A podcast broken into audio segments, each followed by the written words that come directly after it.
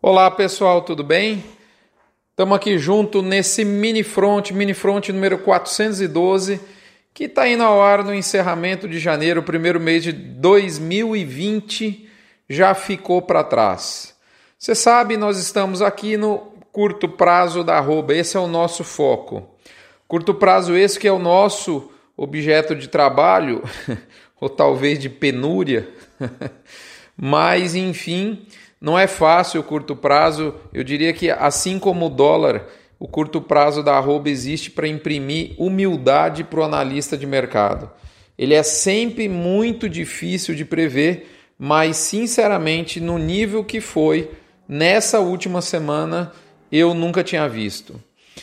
Uh, lembrando a você que essas informações chegam no oferecimento sempre especial de MSD, Saúde e Reprodução Animal Vmax, aditivo à base de virgem amicina da Fibro, Agropecuária Grande Lago e nesse momento, com muita honra, eu trago aqui os nomes de Cargill Nutrição Animal e Cicobi Cred Goiás. Nós temos dois novos concorrentes.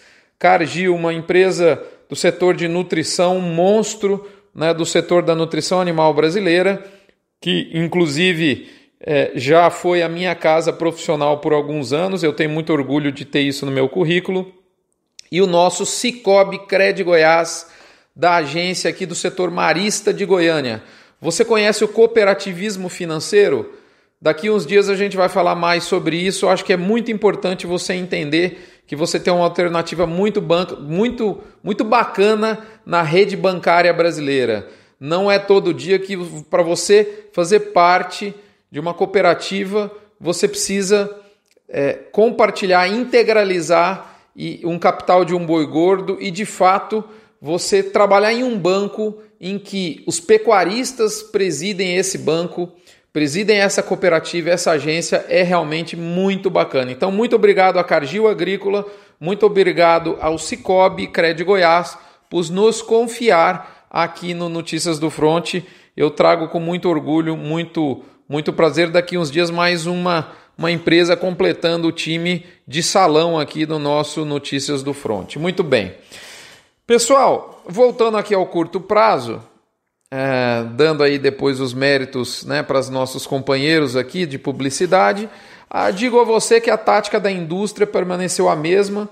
Ela está trabalhando no sentido de enxugar fortemente os estoques de carne e, para tanto, tem derrubado a produção através da oferta de preços gelados, não é nem frio, é gelado. O pecuarista claramente recuou e a situação é, que, que se tinha é, vigente até a última quinta-feira era um franco colapso nas escalas, como de fato talvez eu jamais tinha visto. O mercado literalmente não caminhava no seu fluxo normal. O boi de, de ano 15 barra 20, ou seja, preço de 2015 e custo de 2020, não faz verão nas nórias pelo Brasil afora.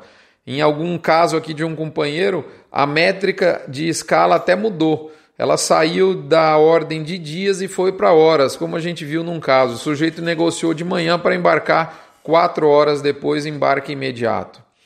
Muito bem. Lembra você o recadinho do gerente de paz. Nós soltamos ontem um podcast muito legal, de uma série de três podcasts que eu fiz com Edmar Peluso.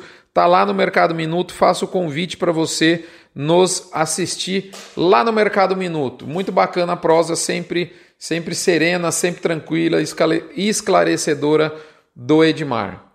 Voltando aqui ao mercado, após os seguidos testes cardíacos proporcionados pelo indicador Exalc B3, a bolsa durante a semana começou a tomar contornos firmes. Na verdade, já começou na segunda-feira. O indicador tinha dado uma escorregada muito forte na última sexta e a bolsa entrou a semana sem dar muita moral para esse número do indicador. Na mesma medida, ela foi fazendo isso em que notícias positivas sobre o atacado da carne começaram a aparecer. Ainda muito tênue, mas o movimento da carne foi para cima, ajudado certamente pela virada de mês. Em seguida, Negociações com preços maiores apareceram, recolocando o boi de 200 reais por arroba na praça. Os temores em função do coronavírus estão avançando e avançaram durante a semana toda. estão deixando a perspectiva do PIB chinês menor, certamente, incerta e menor a perspectiva, mas pelo jeito o discurso foi mudando. Isso não está atingindo mortalmente os frigoríficos como se previa na semana passada.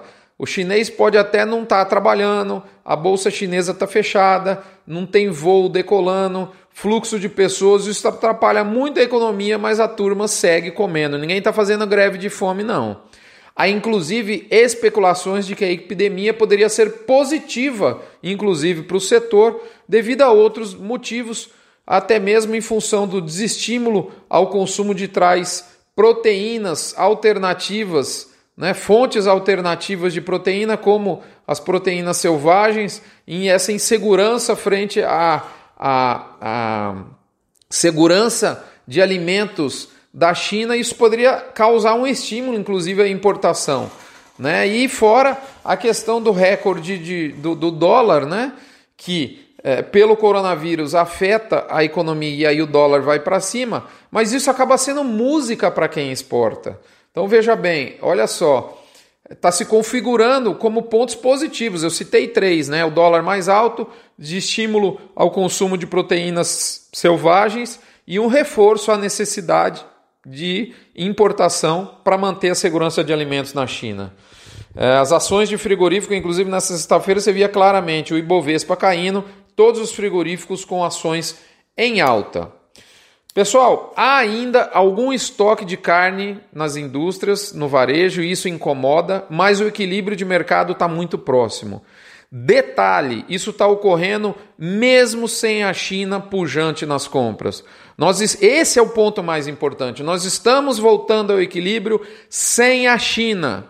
Estamos no pior momento de demanda do ano, interna e externa, e o número forte de 200 reais por arroba na referência paulista está ecoando novamente nas negociações. Minha previsão feita aqui na semana passada falava em 10 dias para a gente atingir esse tal equilíbrio. A minha aposta continua. Semana que vem dirá para qual lado vai estourar a corda. Eu não tenho dúvida que o ano vai ser firme e o boi vai se recuperar no curto prazo, esquecendo aquela euforia. Mas antes a carne tem que reagir e assim será, já começou na realidade. Esse é o gatilho, o atacado recuperar valor. Sem a loucura de outrora, lá de novembro, mas sim o atacado recuperando valor, o boi vai reagir. Janeiro foi um mês para esquecer ou não? Hã? Houve uma alta de 26,8% na comparação com o mesmo período do ano passado, na média do mês. Porém, afirmo a vocês que, por um outro quesito de análise, esse nosso janeiro recém-encerrado foi o pior dos últimos 14 anos, no quesito de variação de preço ao longo do mês. Eu abordo esse assunto no front, compartilho a nossa opinião, a opinião do CEO de vários frigoríficos, inclusive. É isso, moçada. Termino por aqui deixando com vocês o recadinho da Asbran. Né? Você está aí no meio da safra, uma safra complicada, chovendo muito agora, choveu pouco nos meses anteriores em muitos bolsões produtores. E a gente se pergunta sempre: e o plano de nutrição animal? Precisa se manter? Precisa se alterar? Contate uma empresa afiliada à Asbran, os melhores técnicos para te assessorar para que você faça o um investimento com melhor qualidade, melhor segurança vão estar por lá. Aguardo vocês para a gente discutir se janeiro foi um ano para esquecer ou não lá no front para os assinantes. Assinantes vão receber agora, dia 1 de fevereiro, e os não assinantes apenas lá no dia 7. Um abraço, fiquem com Deus. Até a próxima semana, deixando vocês com o recadinho do Hospital de Amor. Um real por cabeça batida, não esvazia seu bolso e enche o coração de quem procura fé e esperança de cura. Um abraço, até a próxima.